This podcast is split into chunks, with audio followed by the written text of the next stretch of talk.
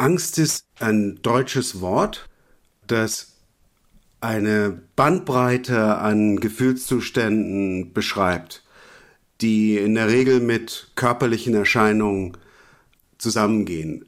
Bandbreite, weil das Wort an sich zu arm ist, um diese Breite abzubilden. Also denken Sie nur an die existenzielle Angst, die in der Philosophie oft als Furcht bezeichnet wird, wenn man mit einer lebensbedrohlichen Gefahr konfrontiert ist. Vergleichen Sie das mit der lustvoll selbst induzierten Angst, zum Beispiel bei einem Horrorfilm. Im Labor ja, das wurden Probanden reingesetzt und die wurden dann irgendwie gereizt und man hat gemessen, wie ist die Reaktion und das gereizt, das war echt ah, hart aus heutiger Sicht. Teilweise wurden da Schlangen genommen, lebende oder aus Gummi oder äh, pornografische Bilder oder wurde plötzlich ein Pistolenschuss abgegeben oder besonders gut fand ich, jemand rief laut Sozialist und es waren noch andere Zeiten. Ja, und dann wurde gemessen, äh, wie, wie das wirkt. Also der Fantasie schienen da kaum Grenzen gesetzt. Aber das Ziel war es tatsächlich, dass man Emotionen irgendwie aufschreiben kann, dass man sie messen kann. Synapsen. Synapsen. Synapsis.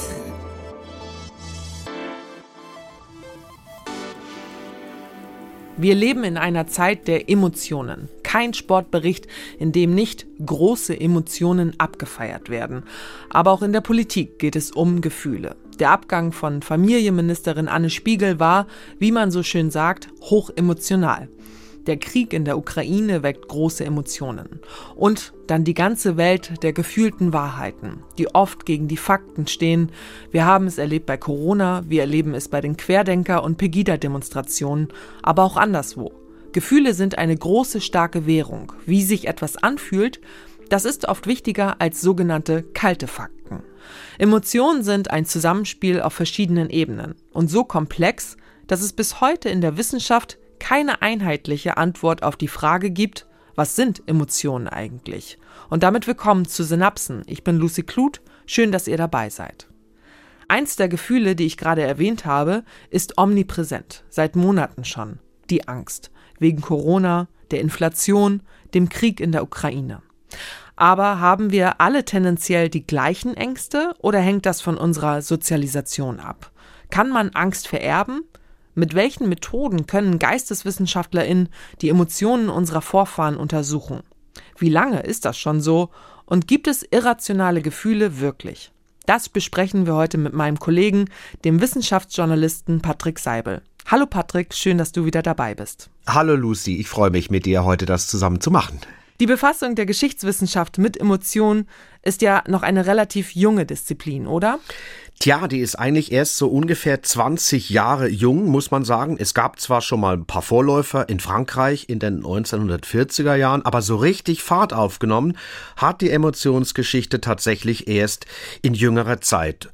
Ganz traditionell gab es ja immer schon die politische Geschichte, die Geschichte der sogenannten Haupt- und Staatsaktionen, welche Kriege wurden geführt, welche Regierungsentscheidungen gefällt. Später wurde das dann so ein bisschen erweitert durch Sozial- und Wirtschaftsgeschichte und dann auch durch die Franzosen inspiriert gab es dann die Mentalitätsgeschichte und die Kulturgeschichte.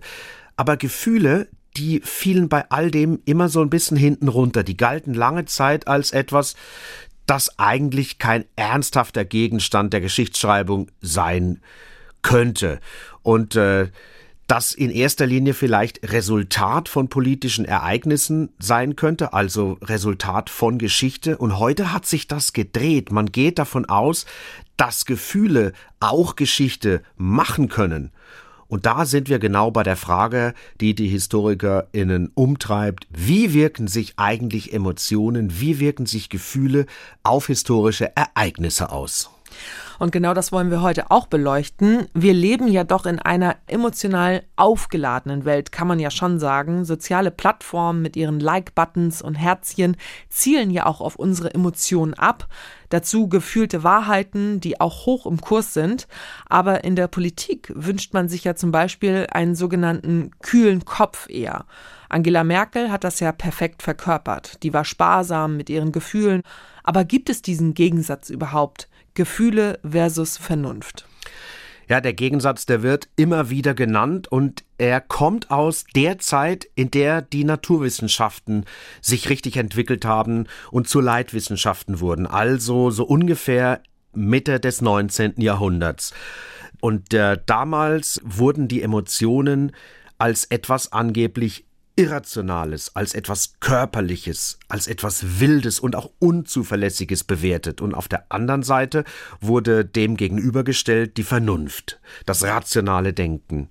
Und das äh, ist noch ein bisschen älter, ist auch Erbe der Aufklärung, soweit können wir jetzt aber nicht ausholen. Und wenn wir dann über die Bewertung von Gefühlen sprechen, seit dieser Zeit, Mitte 19. Jahrhundert bis heute, dann können wir diesen roten Faden immer wieder verfolgen, auch wenn es anders gewichtet wurde. Aber es geht immer um den Streit, wie groß ist eigentlich der Anteil oder auch die Mischung von Verstandes- und von Gefühlsmomenten. Und ähm, momentan gibt's in der Psychologie, aber auch in der Geschichtswissenschaft Forschungsergebnisse, die noch einen dritten Weg eigentlich vorschlagen, dass es eigentlich gar keine reinen Emotionen auf der einen Seite gibt, genauso wenig wie es rein unemotionales geben könnte, also rationales. Eigentlich, das ist so die Aussage, sind wir immer emotional gestimmt mhm. bei allem, was wir machen. Spannend. Es gibt ja wahnsinnig viele Emotionen. Ein Gefühl, das wir uns ein bisschen näher anschauen, ist die Angst ja, weil es zum historischen Moment des Krieges in der Ukraine ja auch passt. Auch bei uns werden viele Ängste wach, Ängste vor einem dritten Weltkrieg etwa, aber auch Angst vor Versorgungsengpässen. Es wird wieder gehamstert in den Geschäften. Wie erklären deine Gesprächspartner diese Ängste? Hören wir zunächst mal Bettina Hitzer. Sie ist Historikerin an der TU Dresden, Spezialgebiet Gefühlsgeschichte. Und sie betont, dass es immer ein Bündel von Gefühlen gibt, die uns so umtreiben und dementsprechend auch verschiedene Angstgefühle jetzt angesichts des Kriegs in der Ukraine. Und sie nennt dann neben der Angst vor dem Dritten Weltkrieg etwa auch die Angst, äh, moralisch zu versagen angesichts des Leids in der Ukraine oder die Angst vor einer Rezession oder die Angst auch vom Klimawandel. Das alles ist ein dynamischer Prozess. Manche Ängste sind neu, andere kann man historisch erklären. Vor allem die Angst vor der militärischen Eskalation. Und das erklärt sie so. Ich glaube, dass diese erstgenannte Angst, also die Angst vor dem Dritten Weltkrieg, tatsächlich eine historisch gewachsene Angst ist und ganz viel auch mit der Sozialisation vieler Politiker in den 70er, 80er, frühen 90er vielleicht noch Jahren äh, zu tun hat, eben der Zeit der Friedensbewegung, in der eben diese Angst vor dem Atomkrieg ja schon einmal ungeheuer wichtig war und dass dieser Impuls eben diese Ausweitung eines Krieges zu verhindern, sehr früh angesetzt hat, die Angst also sehr früh angesetzt hat und deshalb also auch diese Zurückhaltung erstmal in der Frage von Waffenlieferungen äh, etc. Empfindest du das selbst auch so? Du bist ja auch mit der Friedensbewegung in den 70er, 80er Jahren ja sozialisiert und groß geworden. Ja, ich habe das damals doch eher am Rande mitbekommen, aber es ist für mich sehr plausibel und die Friedensbewegung gehört für mich auch zu den wichtigsten und prägendsten sozialen Bewegungen der Bundesrepublik. Und man kann sie durchaus erklären durch Ängste, und da würde ich die Einschätzung des Historikers Frank Bies für plausibel halten, den hören wir jetzt nicht im O-Ton, aber ich erzähle gleich was zu seinem Buch, was er geschrieben hat. Der sagt nämlich, dass Ängste auch zu sehr vernünftigen Handlungen führen können.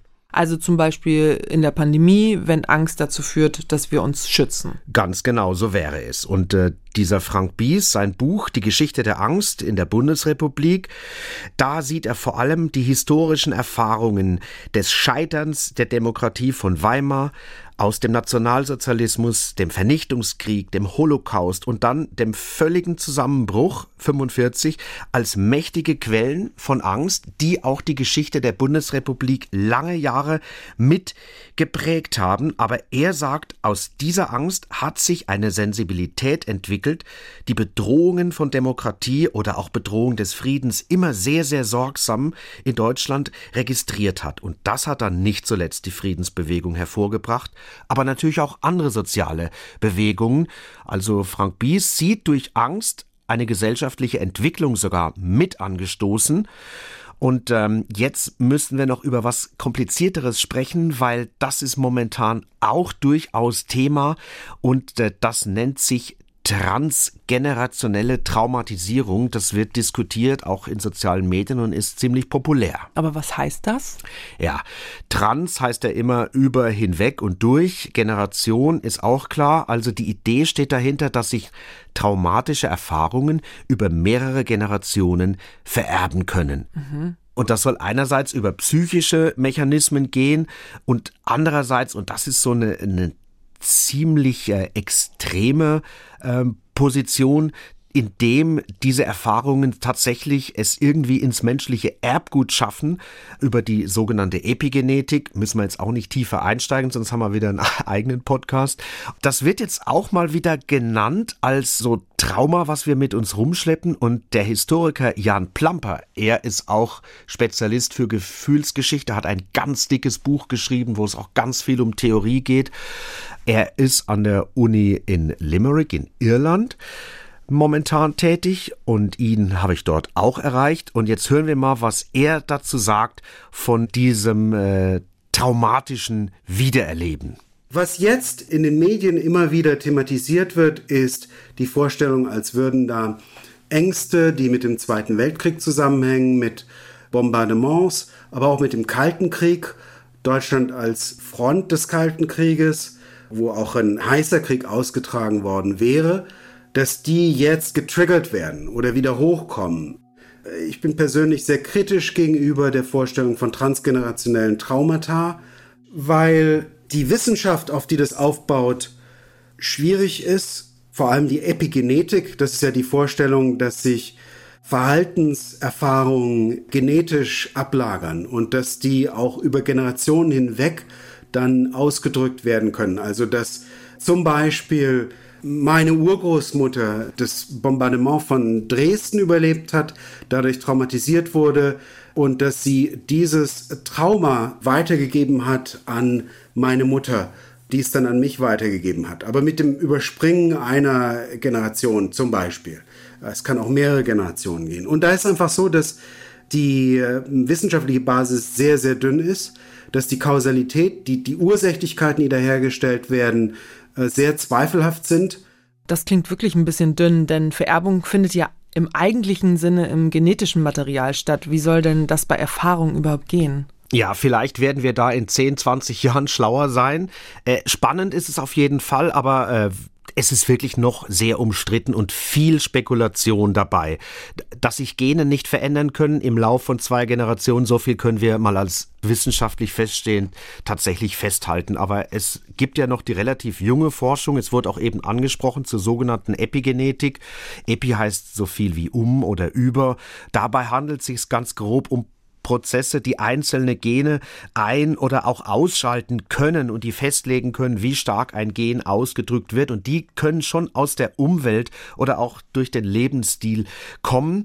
Es konnte aber zum Beispiel schon auch nachgewiesen werden, dass es Menschen, die wirklich ein Trauma erlebt haben, dass sich bei denen tatsächlich epigenetische Veränderungen nachweisen lassen. Aber es konnte noch nicht nachgewiesen werden, dass das auch vererbt werden mhm. kann. Ja, und dann gibt's noch eine psychoanalytische Linie, die geht davon aus, dass sich über Prozesse von Übertragung und Gegenübertragung die Traumata der Großeltern mit dem Umweg über die Eltern dann auf die Enkel übertragen hätten. Und diese Kriegsenkelgeneration, von der momentan so viel die Rede ist, gibt's ja Bücher von Sabine Bode, das sind Bestseller, und die sieht der Historiker Jan Plamper sehr kritisch. Hören wir mal rein. Warum? Das abschreckende Beispiel ist diese sogenannte Kriegsenkelbewegung, die in Deutschland äh, gerade im, im linksliberalen äh, Milieu, eigentlich im therapieaffinen Milieu, immer mehr um sich greift. Und da ist es in der Tat so, dass sich Leute aus meiner Generation, also um 68, 70 Geborene, sich als Opfer sehen und sich zu Kriegsenkel-Stammtischen und so weiter treffen und ihre psychologischen Probleme herleiten aus den nicht verarbeiteten Schrecken, dem Trauma ihrer Großeltern. Und sie sagen zweimal, sie machen immer Lippenbekenntnisse, es ginge nicht um ein Kleinreden des Nationalsozialismus. Aber letztendlich wird oft eine Rechnung aufgemacht.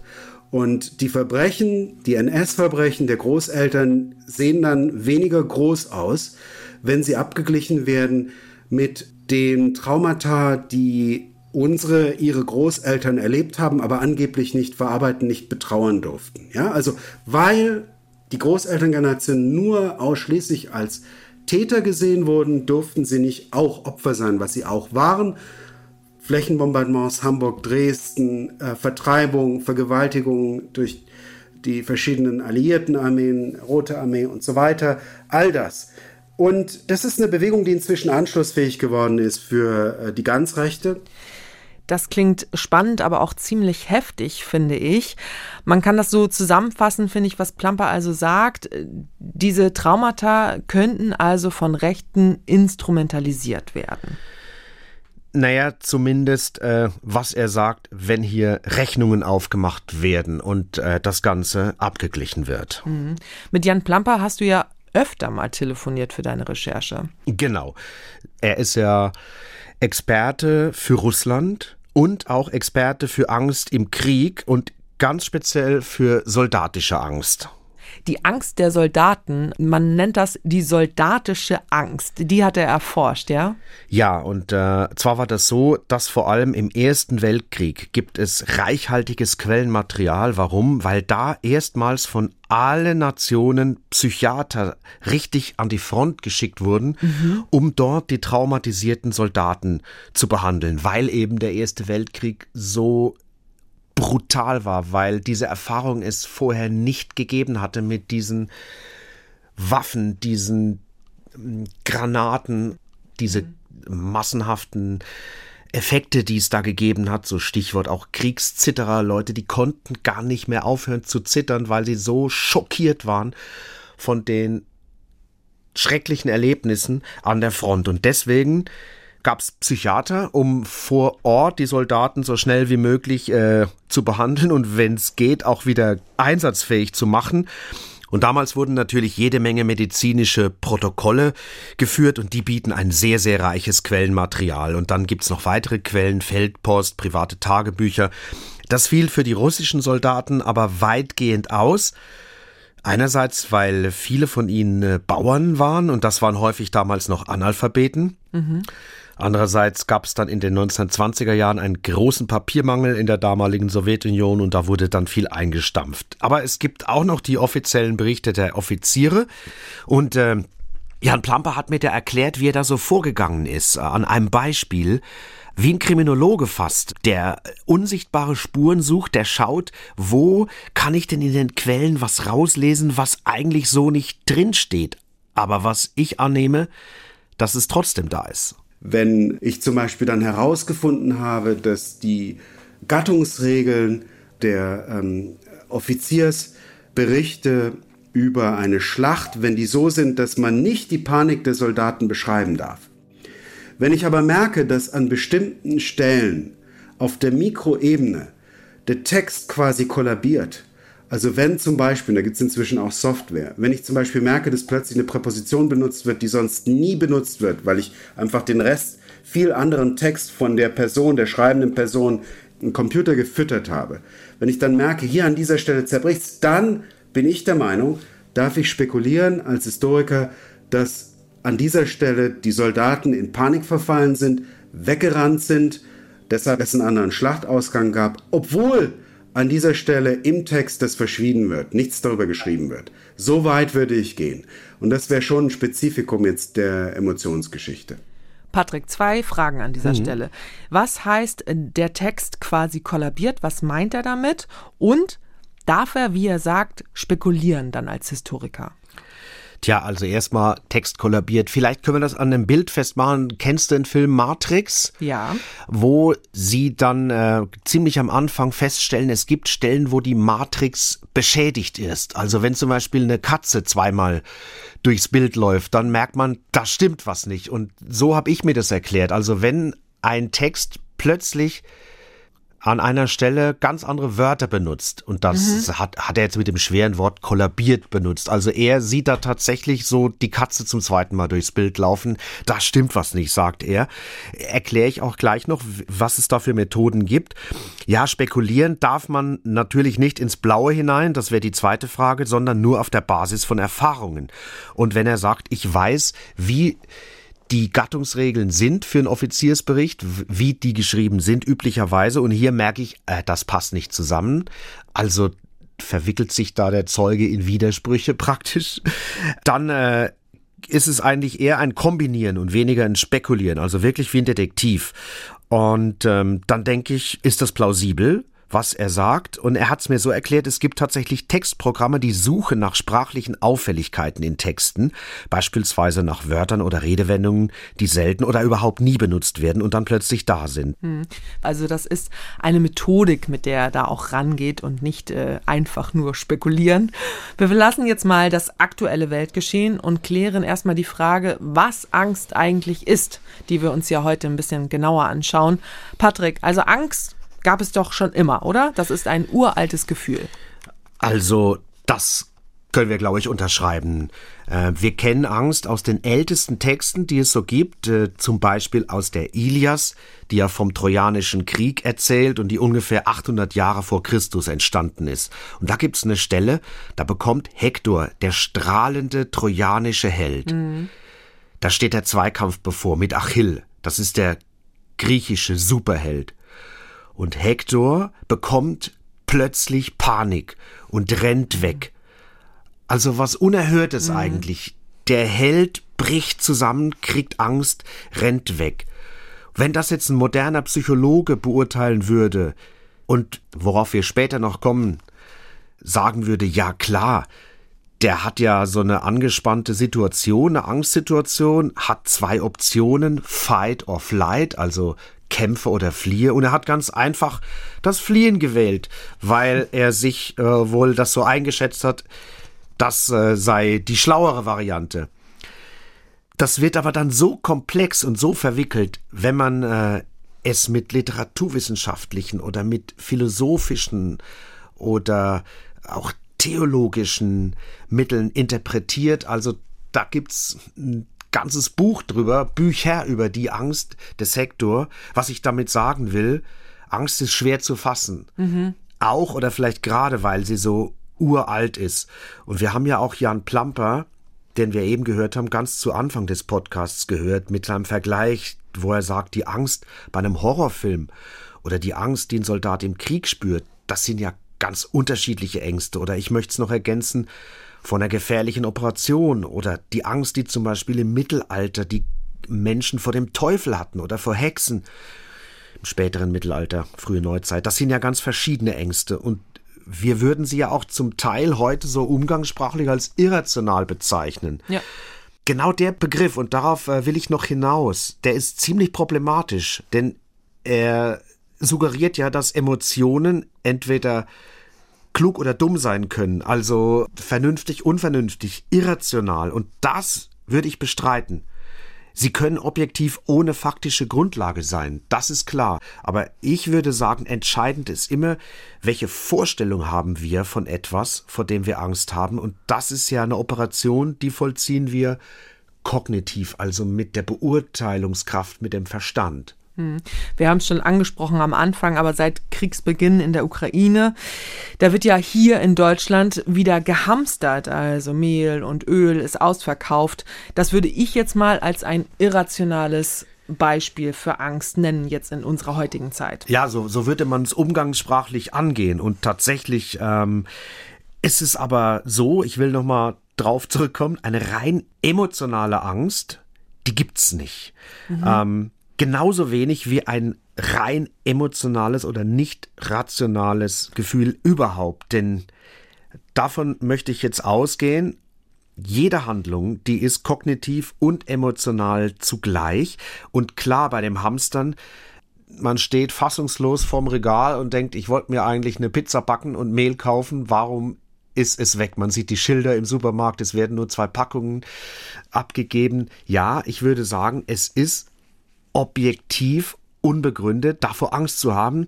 aber es gibt natürlich historische Gründe, die jetzt nicht in Anführungsstrichen irrational sind. Man, mhm. man äh, hat ja schon mal zumindest von Situationen gehört, wo Lebensmittel knapp geworden sind. Und ähm, von daher gibt es zumindest so einen kognitiven Rest, würde ich mal sagen, der dabei ist. Also, und wie die Angst, und das ist eben die Überzeugung vieler EmotionshistorikerInnen, ist jede Emotion eigentlich nicht rein instinktiv, sondern durch Beurteilungen bestimmt, durch Werte bestimmt, die für bestimmte Gruppen oder gleich für ganze Gesellschaften gelten. Das heißt, sie sind sozial konstruiert, weil sie von Beurteilungen abhängen. Und das ist der entscheidende Dreh. Diese Beurteilungen, die werden von der jeweiligen Person dann eigentlich unbemerkt getroffen, so mhm. empfunden, als ob sie natürlich wären. Mhm.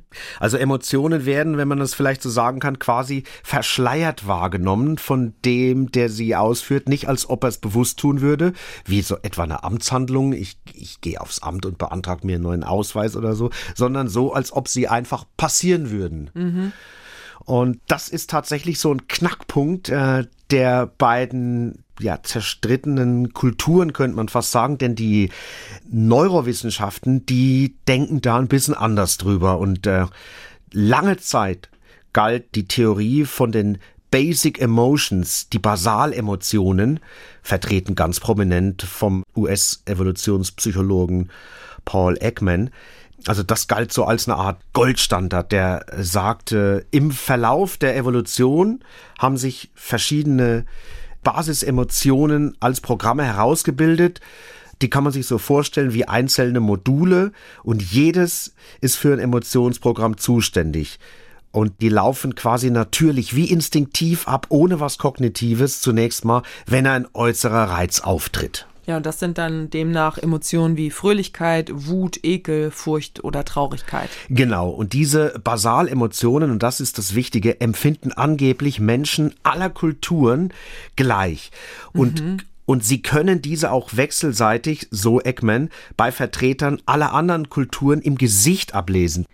Eggman, der hat viel mit Fotos gearbeitet. Er sagt, zu jeder Basalemotion gehört ein typischer Gesichtsausdruck, den niemand wirklich verbergen kann. Und das finde ich ganz äh, interessant. Äh, Jan Plamper schreibt auch in seinem Buch, da gibt es so eine TV-Serie in den USA, relativ neu, die heißt Lie to Me die ist von 2009 und die wurde tatsächlich nach dem Konzept von Eggman gestaltet. Er spielt sogar, wenn man so will, mit, nicht persönlich, aber die Hauptfigur, ein Dr. Lightman, ist nach dem Vorbild von Paul Eggman gestaltet sogar. Aber das mit dem Gesichtsausdruck, da habe ich ein bisschen meine Zweifel. Das klingt doch sehr einfach. Also da häufen sich auch die Zweifel mittlerweile auch, vor allem in, den Neurowissenschaften selbst. Trotzdem waren Eggmans Forschungsergebnisse eine Zeit lang also er hat so in den 70ern da angefangen, mhm. weltweit populär und auch er selbst, er hat auch US-Sicherheitsbehörden beraten, hat Flughafenpersonal geschult beim Lesen von sogenannten Mikroemotionen in den Gesichtern von Passagieren, um angeblich Verdächtige rausfiltern zu können. Also Ach, das, das ist krass, das ist auch mittlerweile wirklich sehr umstritten und mhm. die Thesen, die gelten eigentlich so als nicht mehr haltbar. Okay, und was gibt es denn noch für Definitionen? Also ganz, ganz berühmt, wenn wir nochmal auf die Angst gehen, ist die äh, Definition der zwei Wege der Angst. Die stammt von Joseph Ledoux, ein Neurowissenschaftler, auch in den USA, und er ging davon aus, dass Angst stattfindet in einem Nervenkomplex bei uns im Gehirn, mandelförmig, Amygdala. Vielleicht schon mal gehört äh, mhm. den Ausdruck. Die wurde schon ganz äh, früh gefunden, entdeckt. Also Amygdala, der Name nach dem griechischen Wort für Mandel. Ein We Teil des limbischen Systems. Oha, gut, gut aufgepasst. Also das hat schon der deutsche Anatom Karl Friedrich Burdach im Jahr 1819 entdeckt hat mich überrascht, so früh. Und die gilt wirklich seit äh, dem Anfang 20. Jahrhundert, wo man dann Versuche gemacht hat, tatsächlich als das Angstzentrum, als der uralte Ort im Gehirn, manche sagen auch Reptiliengehirn, also wo diese ganz uralten äh, Emotionen wie eben Angst äh, verarbeitet werden, wo das alles stattfindet. Mhm. es ist eine Bedrohung, der Körper muss blitzschnell auf Kampf oder Flucht vorbereitet werden, der Puls steigt, die Muskelanspannung steigt und ähm, ja, diese Amygdala, lange war sie der harte neurobiologische Kern aller Angst, quasi die Hardware. Die sollte bei allen Tieren sogar und bei Menschen gleich sein, unverändert sein durch alle Zeit und durch alle Kultur. Und ähm, hören wir nochmal Jan Plamper, weil wenn er es erklärt, dann finde ich es noch ein bisschen besser, als wenn ich es erkläre. Ist die Vorstellung, dass wenn ich einem furchtauslösenden Reiz begegne, Beispiel Schlange im Wald, dass es einen schnellen Weg in die Amygdala, Amygdalae sind eigentlich zwei, also kleine Nervenzellenkonglomerate in beiden Hemisphären des Gehirns, dass es einen schnellen Weg dorthin gibt, wo entschieden wird, wo mein Körper in Bereitschaft versetzt wird, entweder zu kämpfen oder wegzurennen. Das dauert ungefähr zwölf Millisekunden, laut Ledoux, also zwölf Tausendstel Sekunden. Ganz schnell. Und der andere Weg, der ungefähr doppelt so lange dauert, geht über die Teile des Gehirns, den Cortex, die mit Kognition zu tun haben. Da wird dann abgeglichen zum Beispiel, ist es wirklich eine Schlange? Wenn ja, ist sie am Leben. Wenn sie am Leben ist, ist es tatsächlich eine Giftschlange. Stellt sie eine Bedrohung für mich dar. Und wenn sich zum Beispiel herausstellt, dass es keine Giftschlange ist, dann wird laut Ledoux mein Kortex, wo auch Gedächtnis und so weiter ist, wird meine körperliche Bereitschaft zu Flucht oder Kampf herunterregeln. Aber zuerst mal kommt diese körperliche Reaktion. Das ist die Vorstellung. Also hier ganz naturwissenschaftlich sagt er erst Herzklopfen und Schweißausbrüche, also erst der Körper, dann der Verstand so bringst du es genau auf den Punkt. Das ist genau die Vorstellung. Zuerst die Natur und dann die Kultur. So ist die Reihenfolge. Und ähm, wir könnten das in einer gewissen Art und Weise als durchaus auch verwandt mit der Idee der Basalemotionen von Eggman sehen. Und ja, es ist eine auf den ersten Blick absolut plausible Vorstellung. Jeder von uns hat schon mal so einen Schockmoment erlebt. Die Haare stehen dir zu Berge und, und dann plötzlich merkst du, ah, war doch nicht so schlimm. Was weiß ich, Straßenverkehr fällt mir natürlich ein, ganz oft. Mhm. Aber das, was ja interessant ist, dass beide ja davon ausgehen, dass es ja bei allen Menschen gleich ist. Ja, und äh, was noch interessant ist, äh, dass jetzt auch bei Ledoux, es heißt, das ist eine rein körperliche Reaktion. Also diese Amygdala, da ist nichts mit Nachdenken, mm. gar nichts. Das ist nur Reaktion. Und genau das hat sich in letzter Zeit herausgestellt, muss man neu denken, die Amygdala ist komplizierter. Es gibt ja auch zwei, äh, was ja auch Jan Plamper äh, erwähnt hat. Es gibt ja zwei mhm. Amygdalae in zwei Gehirnhälften und Sie hat noch mehr Funktionen, das ähm, wurde rausgefunden und jetzt hören wir dazu nochmal Jan Plamper.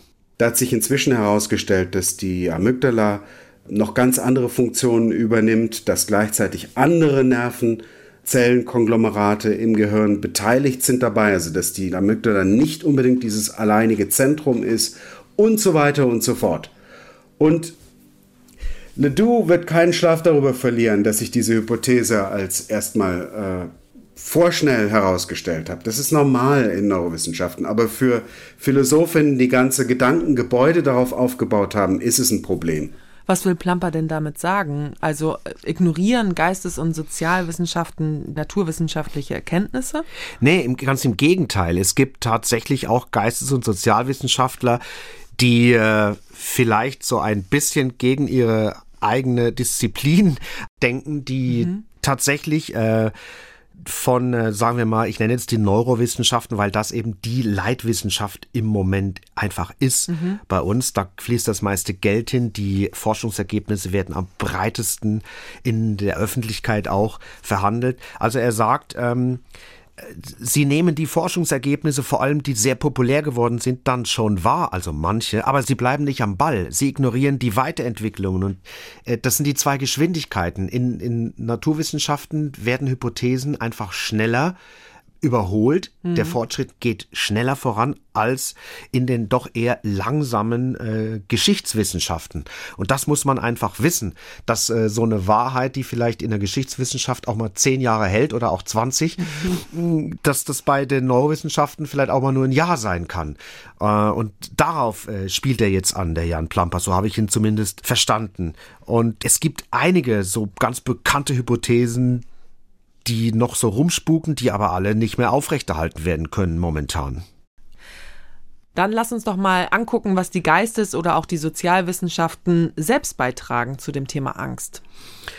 Tja, es gibt vor allem aus den Reihen der Ethnologie eine ganze Menge von Impulsen, die auch für die Geschichtswissenschaft fruchtbar sein können und die Gefühle aus einer ganz anderen und wie ich finde super spannenden Perspektive betrachten. Wir reden über die sogenannte teilnehmende Beobachtung. Das ist auch schon ganz schön hart, finde ich. Da gehen ja Ethnologinnen und Ethnologen in aus unserer Perspektive fremde Kulturen rein, mhm. leben dort monatelang mhm. mit den Menschen und erfahren dann quasi am eigenen Leib, wie es sich anfühlt, das Leben dort und die Emotionen dort. Und die Ergebnisse, die sind so ganz anders als die Hypothesen der Evolutionspsychologen von den angeblich unveränderlichen Basisemotionen, die immer gelten. Ein Beispiel, was ich äh, auch super packend fand, in China gelten nicht wie bei uns die Augen als Spiegel der Gefühle, schau mir in die Augen, mhm. sondern bisschen höher, die Augenbrauen. Das hat mir Jan Plamper auch erklärt. Es gibt, glaube ich, über 20 Adjektive, die den Stand der Augenbrauen beschreiben. Adjektive, die wir lange umschreiben müssten auf Deutsch mit äh, links leicht hochgezogen, kräuselnd in der Mitte und so weiter, mit langen Sätzen. Da gibt es ein Adjektiv dafür. Und nun stellen Sie sich vor, Sie machen teilnehmende Beobachtung als Ethnologe. Und dann würden Sie bei der Feldforschung länger in diesen kulturellen Kontext gehen und nach einer Weile würde wahrscheinlich auch Ihr Körper anders sein. Das kann ich mir gar nicht vorstellen. Gibt es da Berichte aus der Feldforschung? Tja, da gibt es die heißesten Berichte. Und das hat mich auch wirklich aufmerksam gemacht, dass mit dem Körper, der sich verändert, weil ja. wir gehen ja auch von diesem angeblich unveränderlichen Bestand aus. Das berichtet eine andere Ethnologin, Uni Wickan. Und da hören wir nochmal Jan Plamper zu. Die hat beschrieben, wie sie auf Bali Feldforschung über Emotionen gemacht hat und wie am Anfang ihre bestimmte Gesichtsmuskeln, die sie für bestimmte Gesichtsausdrücke, ein bestimmtes Lächeln brauchte, wehgetan haben. Sie hatte quasi Muskelkater im Gesicht, weil sie einfach äh, Gesichtsausdrücke äh, machen musste, um bei den Codes der dortigen Indigenen mitzumachen, die, äh, die, die, die sie bis jetzt, für die sie ihre Muskeln nicht benutzt hatte. Also heißt das jetzt, der Gefühlsausdruck ist anders, es wird anders gezeigt oder wird das Gefühl auch anders empfunden? Das ist die ganz große Frage, um die es auch im Podcast hier tatsächlich geht. Haben alle Menschen auf der Welt die gleichen Gefühle? Spüren sie Angst, Wut, Verliebtheit, Ekel, Scham, alle gleich im Bauch, wie wir jetzt umgangssprachlich sagen, also in ihrem Körper? Und zeigen sie sie nur unterschiedlich, indem sie andere Muskeln im Gesicht beim Lachen benutzen? Oder werden sie auch unterschiedlich empfunden vom Bauchgefühl her? Das ist die absolute Frage. Ich denke, beweisen wird man sie nicht können. Es gibt aber Hinweise in die Richtung, dass sich vielleicht die Gefühle tatsächlich auch anders anfühlen können in anderen Zeiten und in anderen Kulturen. Bleiben wir nochmal bei der Angst. Äh, gibt es dazu eigentlich auch ethnologische Forschungsergebnisse? Ja, da gibt es ein total spannendes Beispiel bei den neuseeländischen Maori, da gab es in der vorkolonialen Zeit ein ganz bestimmtes Verständnis von Angst. Es gab ja immer viele kriegerische Auseinandersetzungen. Deswegen war das mhm. auch wichtig, wie geht man damit um. Und die Idee war, Angst, die kommt gar nicht von innen, die entsteht nicht bei mir drin, sondern die kommt von außen. Es ist ein Dämon, der den Menschen befällt, Atua. Und ähm, bei diesen kriegerischen Auseinandersetzungen, wenn die bevorstanden und ein Krieger von Atua befallen war, das heißt, das hat sich gezeigt, wenn er zitterte, dann gab es ein Ritual, was durchgeführt wurde, um die Angst wieder wegzukriegen. Der Krieger kroch zwischen den Beinen einer sozial höher stehenden Frau hindurch. Mhm. Ähm, solche Rituale beobachten wir auch in anderen Gegenden der Erde. Der weiblichen Vagina wurden traditionell starke rituelle Kräfte zugeschrieben. Und wenn er dann diesen Weg gemacht hat, wenn er da durchgekrochen war nach dem Ritual, wenn er nicht mehr zitterte, dann ging man davon aus, die Angst ist weg, der Dämon ist besänftigt und er kann in den Kampf ziehen. Hat das Ritual nichts geholfen, wenn er weiter gezittert hat, durfte er zu Hause bleiben und es war völlig okay. Also er wurde dann nicht als Feigling hingestellt. Mhm. Und das ist doch schon ein ganz, ganz, ganz anderes Verständnis von Angst, als wenn wir über jetzt kriegerische oder soldatische Angst reden als zum Beispiel bei uns. Naja, und vor allem klingt das danach, dass Angst bei den Maori nicht negativ besetzt war. Nee, wenn wir das so hinnehmen, dann äh, kommt sie ja von einem Dämon und dafür mhm. kann man schließlich nichts. Und ähm, wenn die Angst durchs Ritual nicht weggeht, dann kann der Mensch dafür auch nichts. Aber wie kommt es eigentlich, dass bei uns Angst meistens als Schwäche ausgelegt wird? Da würde ich gerne noch ein bisschen zurückgehen in der Geschichte, auch in der Militärgeschichte, weil darüber habe ich ja mit Jan Plampe auch gesprochen. Erster Weltkrieg in Deutschland, aber auch in anderen europäischen Ländern, aber in Deutschland doch sehr stark eine vom Militär geprägte Gesellschaft im, im Kaiserreich. Mhm. Und dann plötzlich, wir haben es vorhin kurz angesprochen, haben wir das Phänomen der Fronterfahrung und diese Angst mit diesen krassen Folgen. Mhm. Und es ist ganz interessant, man war sich da nicht so sicher, wie geht man mit den Soldaten um. Und es gab dann einen Kongress der Kriegspsychiater mitten im Ersten Weltkrieg, mhm. ähm, 1916. Und dann setzte sich tatsächlich eigentlich eine Minderheitenmeinung durch, gegenüber das, was man vorher gedacht hat, da war man eigentlich eher auch so ein bisschen humaner gestimmt und hat gesagt, Angst, dafür kann man ja schließlich nichts. Mhm. Das kommt durch die Kampferfahrung. Und dann ist es umgeschwungen. Warum? Das ist auch hochinteressant. Es ging um Geld, denn äh, es ging eigentlich darum, dass Soldaten ein Recht auf Entschädigung haben, wenn sie traumatisiert sind mhm. durch den Kriegseinsatz. Mhm.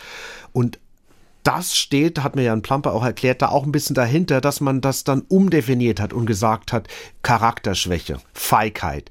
Also diese Nummer, dass man gesagt hat, jeder ist dann letztlich doch selbst schuld, weil er mhm. keinen guten Charakter hat. Und damit wurden natürlich Leute beschämt.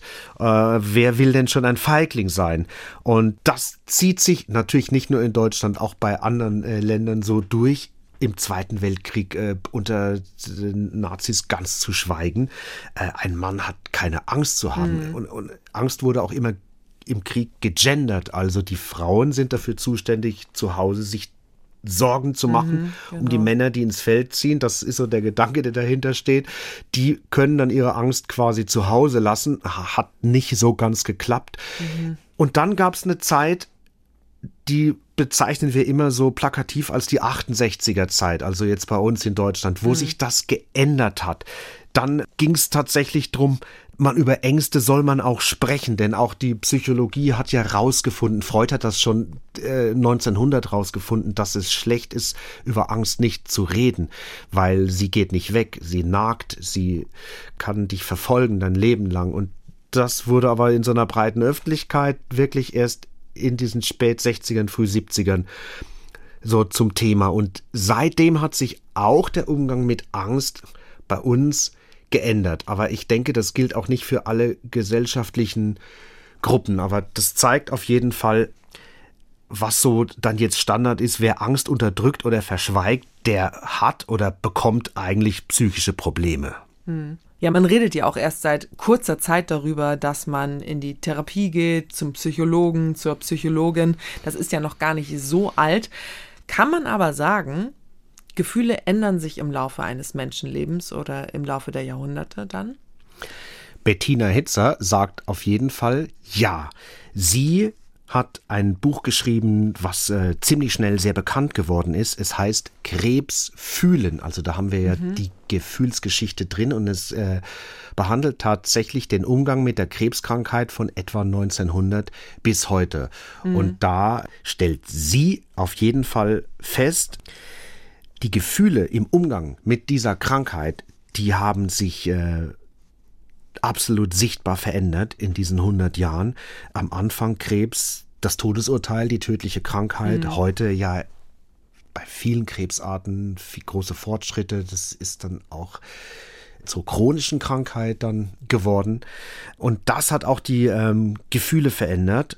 Wir hören jetzt mal rein, was Bettina Hitzer mir da erzählt hat in meinem Forschungsprojekt zur Krebskrankheit war ich dann doch ein Stück weit überrascht auch, wie stark man diesen Wandel von Angst wirklich auch in den Quellen findet und eben tatsächlich nicht nur im Ausdruck von Angst, also in der Frage, wie wird Angst gezeigt, wie wird darüber geschrieben, äh, sondern auch in der Beschreibung dessen, wie Angst gefühlt wird. Wie beschreibt Bettina Hitzer denn die Definition von Angst in ihrem Buch? Also es gibt äh, verschiedene Formen von Angst. Ich will es vielleicht noch mal ganz äh, kurz aufgreifen, weil das war ja genau deine Frage von vorhin, mhm. ob es auch Unterschiede gibt, wie sich Angst äh, anfühlt. Und da würde sie ja in dem Fall ja sagen. Mhm. Ne? Zu, äh, zu deiner Frage zurück. Also vor 120 Jahren ungefähr, da galt Angst von naturwissenschaftlicher Seite einerseits als so ein ganz kurzer, heftiger Impuls, der ist intensiv so vielleicht vergleichen wir das mit diesem äh, Zwei-Wege-Modell von vorhin, die Schlange, so, oh, äh, der verschwindet aber dann auch relativ schnell wieder spurlos. Und äh, das hatte dann Konsequenzen zum Beispiel in der Prävention. Hören wir nochmal Bettina Hitzer dazu.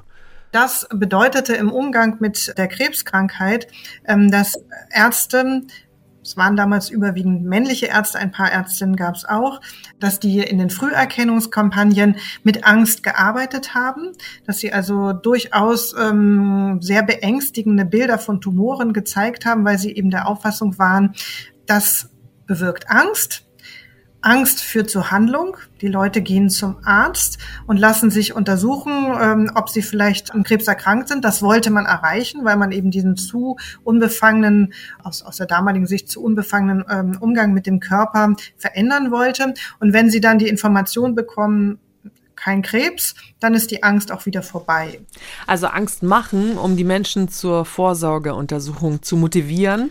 Bewirkt das nicht eher das Gegenteil? Also, dass die Angst steigt, dass was gefunden wird und deshalb vermeidet man lieber den Arztbesuch? Ja, heute schauen wir schon so ein bisschen Kopfschütteln auf solche Holzhammermethoden. Ja. Äh, man wird es heute anders machen. Äh, ich habe in der Vorbereitung mir überlegt, ja, so die beispielsweise die Kampagnen zur Darmspiegelung, die mhm. Vorsorgeuntersuchung, da wird ja eher versucht, Schwellen abzubauen und auf den großen Nutzen der Früherkennung abzuheben. Also auf eine Sicherheit, die wir gewinnen können. Mhm. Auch dieses Beispiel zeigt, wie zeitgebunden die Vorstellungen von Emotionen sind und von ihren Wirkungen, also in dem Fall von Angst. Heute wird man ja eher denken, Angst schafft eine Abwehrhaltung. Das sehen wir zum Beispiel bei einem anderen Beispiel, die Anti-Raucher-Kampagnen. Da wird ja schon auch mit Angst äh, gearbeitet. Mit diesen kleinen Bildchen Gen auf den Zigarettenschachteln. Ja, und, und, genau. Und, und äh, Rauchen tötet oder diese, ja. diese äh, Sätze drauf. Es gab aber noch eine andere Einschätzung zur Angst, die parallel dazu war, damals um 1900, nämlich äh, Angst wirkt körperlich ziemlich stark.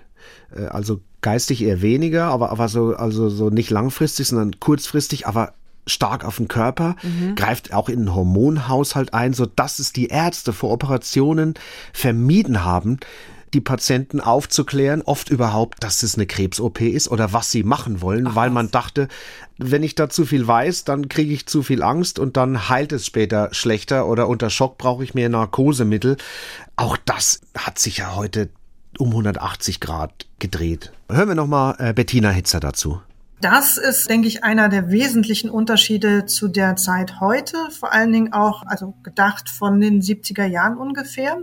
Die Entdeckung oder das Wissen, das sich immer stärker durchgesetzt hat, dass es so etwas gibt wie verdrängte Angst und dass diese verdrängte Angst besonders gefährlich ist aus psychoanalytischer, psychotherapeutischer Sicht, weil sie besonders desaströse Effekte auf den Körper hat, aber auch auf Beziehung. Beziehung in besonderer Weise belastet behindert und blockiert. Und dass also deshalb das Gespräch über Angst wichtig ist, therapeutisch wichtig ist und auch in Hinblick auf die Beziehung, die man zu anderen Menschen hat, wichtig ist, weil auch diese verdrängte Angst sich sozusagen unbewusst, ungekannt, ungewollt überträgt. Und das hat letztlich dazu geführt, dass ähm, nicht nur in therapeutischen Beziehungen viel ähm, über Angst gesprochen wird, sondern auch in der Gesellschaft selber sehr viel über Angst ähm, gesprochen wird. Und dass das auch das heutige Empfinden von Angst sehr stark verändert ähm, hat. Und Bettina Hitzer hat sich auch noch mit einem ganz anderen Thema beschäftigt, aber bei der Angst ist sie geblieben, nämlich mhm. mit, äh, wie lernen eigentlich Kinder, mhm. was Angst ist. Und da hat sie äh, Untersuchungen gemacht mit Kinderliteratur, mit Jim Knopf von Michael Ende. Ah ja, Jim ja, Knopf und Lukas klar. der Lokomotivführer. Und da geht's um die Angst des Jim Knopfs und die bekannte Szene mit dem Scheinriesen, Herrn Turtur. Ja, Jim Knopf, der hat ja seine Angst verloren im Laufe der Szene. Ja, also Herr Turtur, für die, die es vielleicht nicht kennen, ist ein Scheinriese aus der Entfernung riesengroß und mhm. je näher man kommt, desto kleiner wird er, bis er schließlich auf Normalmaß geschrumpft ist. Und ja, im Buch Jim Knopf schaut auf Lukas, den Lokomotivführer, der geht ganz mutig auf Herrn Turtur zu und merkt, es gibt keinen Grund, Angst zu haben. Mhm. Und Jim Knopf, zieht dann daraus den Schluss, nicht hingeben, nicht nachgeben dem ersten Impuls der Angst, sondern Angst hinterfragen, genau hinschauen. Und äh, das ist ganz wichtig für einen veränderten Umgang mit der Angst in der Zeit, das waren so die 60er Jahre, wo Jim Knopf äh, entstanden ist, sagt Bettina Hitzer also dieses Kinderbuch, das ich jetzt mal als Pass pro Toto nehme für diese Zeit, spiegelt eine wichtige Zäsur in der Angstpädagogik wider, aber dann eben natürlich auch in der Art und Weise, wie Kinder Angst kennengelernt haben. Eben Angst erstmal ernst zu nehmen das ist nichts, worüber man sich schämen müsste, über das man nicht sprechen dürfte, sondern es ist etwas ganz Menschliches, was man mit einer Bezugsperson, wie es Lukas der Lokomotivführer ist, besprechen sollte. Aber Angst ist äh, gleichzeitig auch ein schlechter Ratgeber. Also man sollte nicht unbedingt dieser Angst vertrauen, sondern man soll sie hinterfragen und dann möglicherweise zu dem Schluss kommen, dass diese Angst unangemessen ist und sich eben nicht von dieser Angst leiten lassen. Gleichzeitig ist es aber auch eine Zeit, das kommt in anderen Kinderbüchern dieser Zeit zur Sprache, in der Angst durchaus als Instrument gesehen wird, mit der man Gefahren erkennen kann. Und zwar Gefahren, die vielleicht auch klein geredet werden. Und das kommt immer dann zum Tragen, wenn es vor allen Dingen auch um Umweltgefahren, die ja auch in Kinderbüchern verhandelt worden sind, geht und um Kriegsgefahren. Das heißt, auch da ist es jetzt keine eindimensionale Angst, die Kinder kennenlernen, sondern durchaus verschiedene Spielarten von Angst. Aber die wichtige Nachricht und die wichtige Message an dieser Stelle ist eben über Angst zu sprechen und Angst erstmal ernst zu nehmen und sich seiner Angst nicht zu schämen. Schönes Beispiel. Wir haben nun einige Beispiele dafür gehört, warum sich Emotionen verändern, warum sich auch eine scheinbar so grundlegende Emotion wie Angst historisch verändert hat, und zwar auch in dem Sinn, wie sie sich angefühlt hat. Lass uns noch mal so ein bisschen über die Grundlagen reden, auch wenn wir schon relativ weit sind. Wir sprechen mhm. ja heute über Emotionen. Gibt es eigentlich einen Unterschied zwischen Emotion und Gefühlen oder ist das einfach ein Synonym? Also, also die Begriffe Gefühl, Emotion oder Affekt, äh, die man ja wechselweise benutzt, die sind nicht eindeutig definiert. Es ist wirklich schwierig, da zu einem klaren Inhalt zu kommen. Und Emotion, das ist ein Begriff, der ist erst entstanden eigentlich in der modernen Naturwissenschaft, vor allem in der Psychologie, mit dem Ziel, dass man diese doch so total komplizierten Gefühle wissenschaftlich irgendwie messen kann mhm. und dann letztlich auch als körperliche Phänomene klassifizieren. Affekte, das wird heute vielfach als eine kürzere, schnellere Form von Emotionen angesehen, also als eine Art Vorstufe. Wir bleiben jetzt mal trotz der Uneindeutigkeit weiter bei Emotion, denn wir brauchen einen Begriff, über den wir uns verständigen können und der ist halt ähm, im Gebrauch. Und seit wann sprechen wir eigentlich über Emotionen? Ganz einfach gesagt, äh, so seit Mitte des 19. Jahrhunderts. Ich habe ja schon gesagt, die äh, moderne Psychologie, vor allem die Experimentalpsychologie, hat diesen Begriff geprägt. Ganz kurz vielleicht noch vorher, in den Jahrhunderten vorher waren beispielsweise Theologie und Philosophie zuständig, dann war das Ganze wesentlich komplizierter. Das Fühlen, die Seelen- und Gemütsbewegungen mhm. und die Kompetenz, die ist dann so in einem längeren Prozess hinübergewandert zu den Naturwissenschaften. Mit welchen Folgen? es wurde tatsächlich begonnen, Emotionen im Labor zu messen. Und das erste Labor dieser Art hat ein Deutscher, äh, aufgebaut, Wilhelm Wundt, mhm. auch ein bekannter Psychologe in Leipzig, 1878, sein Labor. Eine Weltneuheit und Sensation für Wissenschaftler damals. Alles, was man damals messen konnte, Körpertemperatur, Blutdruck, Puls, dann pH-Wert der Spucke, Zuckergehalt des Urins, später Zahl der roten Blutkörperchen. Das wurde gemessen und dazu wurden was ja eigentlich ein Widerspruch in sich ist, ein Labor ist eigentlich ein emotionsfreier ja, Raum. Ja. Da geht es nur um Objektivität. Und jetzt setze ich hier Leute rein, messe ihre Emotionen. Deswegen war das auch gar nicht so leicht für die Psychologen, mhm. das in der Wissenschaft äh, zu vertreten. Und im Labor ja, das wurden Probanden reingesetzt und die wurden dann irgendwie gereizt und man hat gemessen, wie ist die Reaktion und das gereizt, das war echt ah, hart aus heutiger Sicht. Teilweise wurden da Schlangen genommen, lebende What? oder aus Gummi oder äh, pornografische Bilder oder wurde plötzlich ein Pistolenschuss abgegeben oder besonders gut fand ich, jemand rief laut Sozialist und es waren noch andere Zeiten. Ja, und dann wurde gemessen, äh, wie, wie das wirkt. Also der Fantasie schienen da kaum Grenzen gesetzt. Aber das Ziel war es tatsächlich, dass man Emotionen irgendwie aufschreiben kann, dass man sie messen kann. Und ich muss jetzt noch einen Namen nennen, weil das lange gewirkt hat. William James, Psychologe mit einem ganz berühmten Aufsatz. What is an emotion? Die Antwort, die können wir, glaube ich, bis heute immer noch nicht eindeutig geben.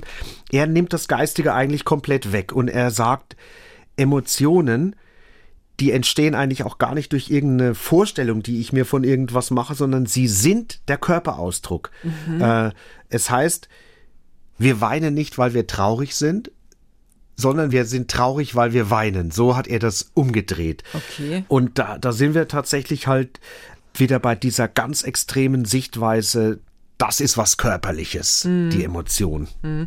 Also er hat behauptet, dass die Wahrnehmung einer körperlichen Reaktion die Emotion auslöst und war damit der Erste, der das umgedreht hat. Genau, mit Folgen. Denn wenn Gefühle als körperliche Prozesse nur definiert werden, dann können sie gelten als primitiv, als Gegenspieler der Vernunft. Mhm. Und, und, und aus dieser Zeit kommt das auch her, was wir vorhin schon mal angesprochen hatten, emotional und rational. Ja wurden dann die Gegenspieler. Und das schlägt sich auch nieder in so einem Begriff, den man auch aus der Soziologie kennt. Max Weber, deutscher Soziologe, weltberühmt. Das zweckrationale Handeln.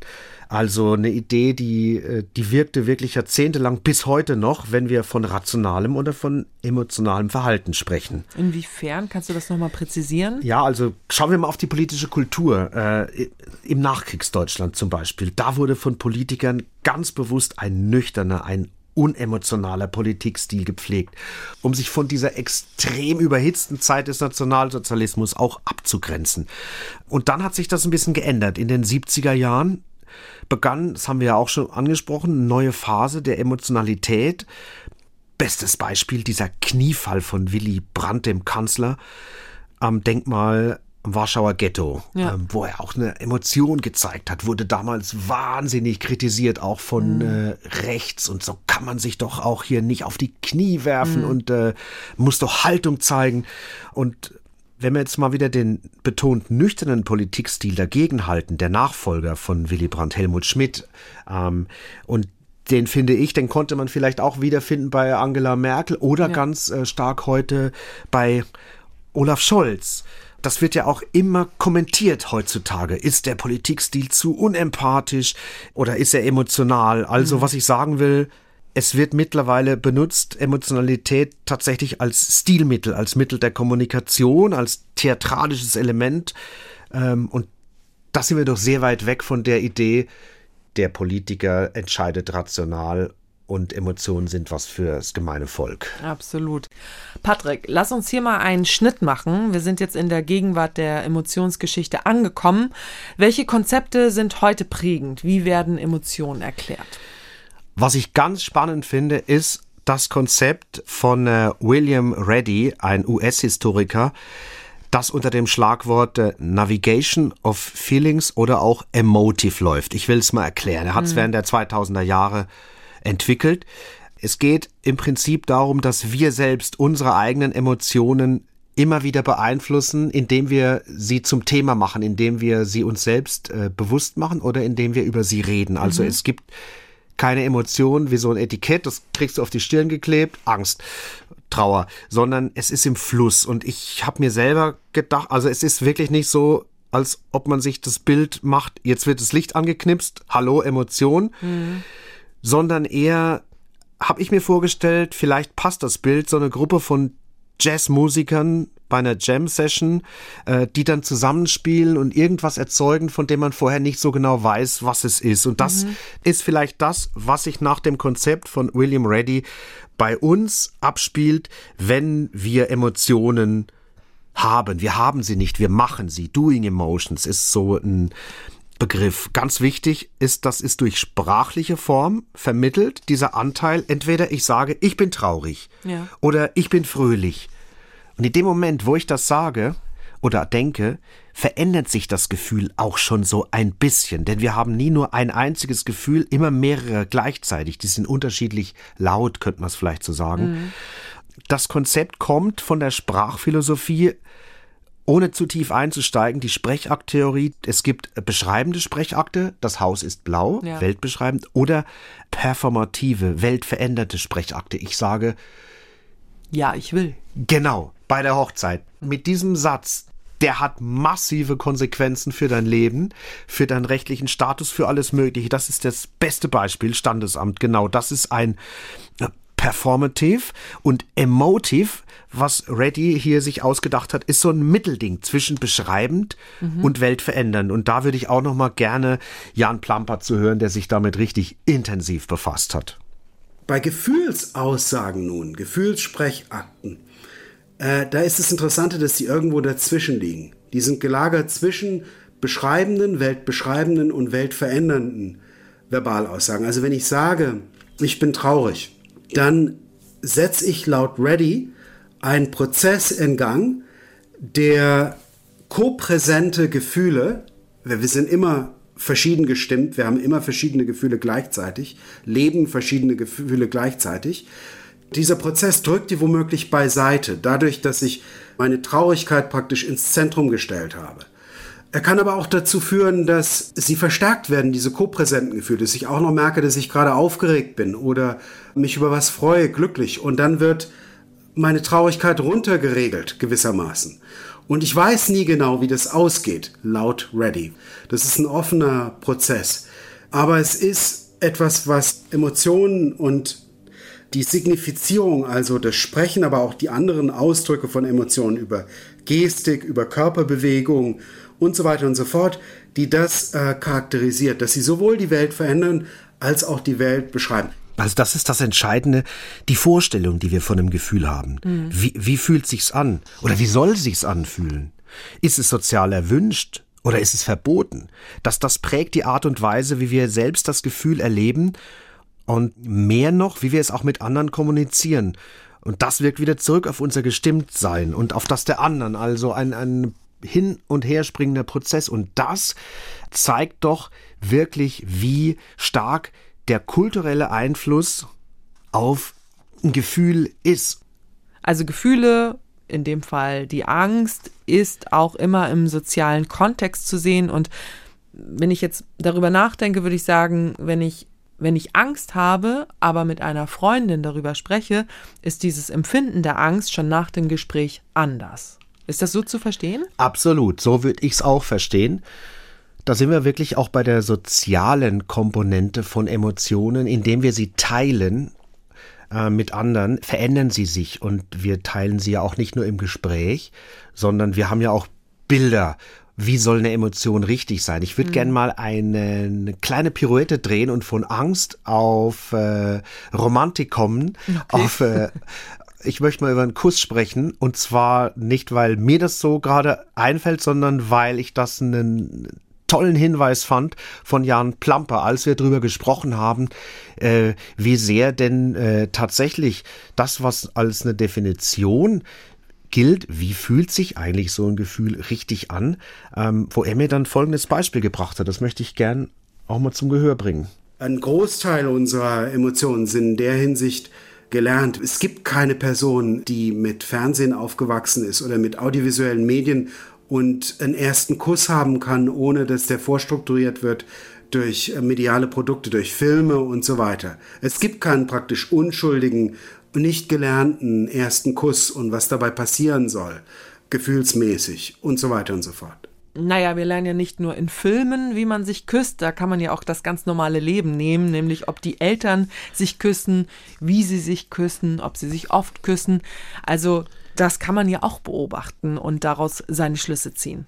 Ja, ganz allgemein ist es, was wir als Kinder bewusst oder unbewusst beobachten, was wir so mitbekommen, das formt und da sind wir bei meinem Lieblingssoziologen, bei Pierre Bourdieu, am Franzosen. Mhm. Das formt ganz extrem die Art und Weise, wie wir ticken auf eine Art. Und zwar gibt es den Begriff des Habitus bei ihm. Und da geht davon aus, dass wir alle während unserer Sozialisation, während wir aufwachsen, das Milieu, in dem wir aufwachsen, annehmen, wie so eine zweite Haut. Das wird richtig in den Körper reingebaut. Und es geschieht eigentlich unbewusst.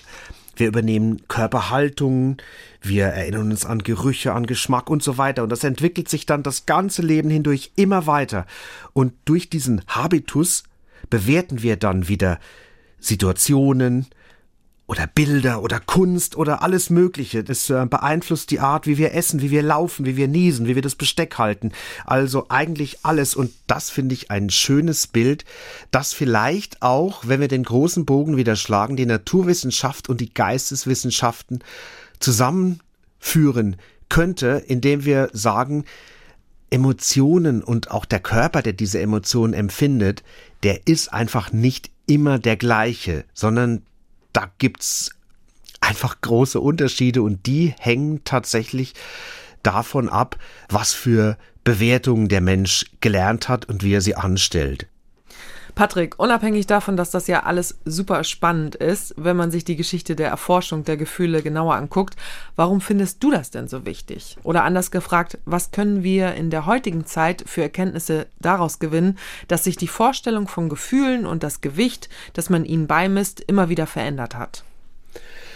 Also es sind zwei Dinge. Einerseits zeigt es tatsächlich, wie wichtig Gefühle für Ereignisse sind dass man das auch nicht kleinreden sollte. Und man soll, mhm. und da bin ich beim zweiten Punkt, auch die Gefühle der Menschen ernst nehmen, denn ich finde, es ist hat was Demokratisches in der Geschichtswissenschaft. Wir schauen nicht mehr nur drauf, was haben die Könige, was haben die Minister, was haben die großen Männer, früher waren es ja fast ausschließlich Männer, mhm. in der Weltgeschichte gemacht, sondern was haben die Menschen gefühlt und wie konnten Gefühle vielleicht auch manipuliert und missbraucht werden, um ähm, bestimmte Politiken durchzusetzen? Also Gefühle sind viel wichtiger, als es lange geglaubt wurde. Und ich glaube, wir werden noch viele spannende Dinge in dieser Hinsicht auch in der Geschichtswissenschaft in den nächsten Jahren zu hören bekommen. Nicht nur Emotionen sind komplex, ebenso auch die Geschichte dieser Emotionen und diese Erforschung wird weitergehen. Patrick, danke für deine Recherche und dass du damit bei uns im Podcast warst. Sehr gerne, hat viel Spaß gemacht mit dir. Nächsten Freitag könnt ihr hier erstmal wieder einen Science Slam hören. Sechs KandidatInnen treten in der ersten Staffel gegeneinander an, alle zwei Wochen einer oder eine. Und ihr könnt, wie beim echten Slam, die Sieger wählen. Am Ende der Staffel auf unserer Website unter ndr.de slash Synapsen. In zwei Wochen gibt es wieder eine reguläre Synapsenfolge. Die findet sich natürlich auch in der ARD Audiothek. Und es gibt jetzt noch einen Grund, sich diese kostenlose App runterzuladen. Nämlich unsere Kolleginnen aus der NDR Wissenschaftsredaktion kümmern sich ja auch in kürzeren Beiträgen um Forschungsthemen. Und wer in der Audiothek die Reihe Wissen abonniert, der verpasst keinen dieser Beiträge. Ich freue mich, wenn ihr das nächste Mal auch wieder zuhört. Schön, dass ihr dabei wart. Ich bin Lucy Kluth. Bis bald. Synapsen. Ein Wissenschaftspodcast von NDR Info.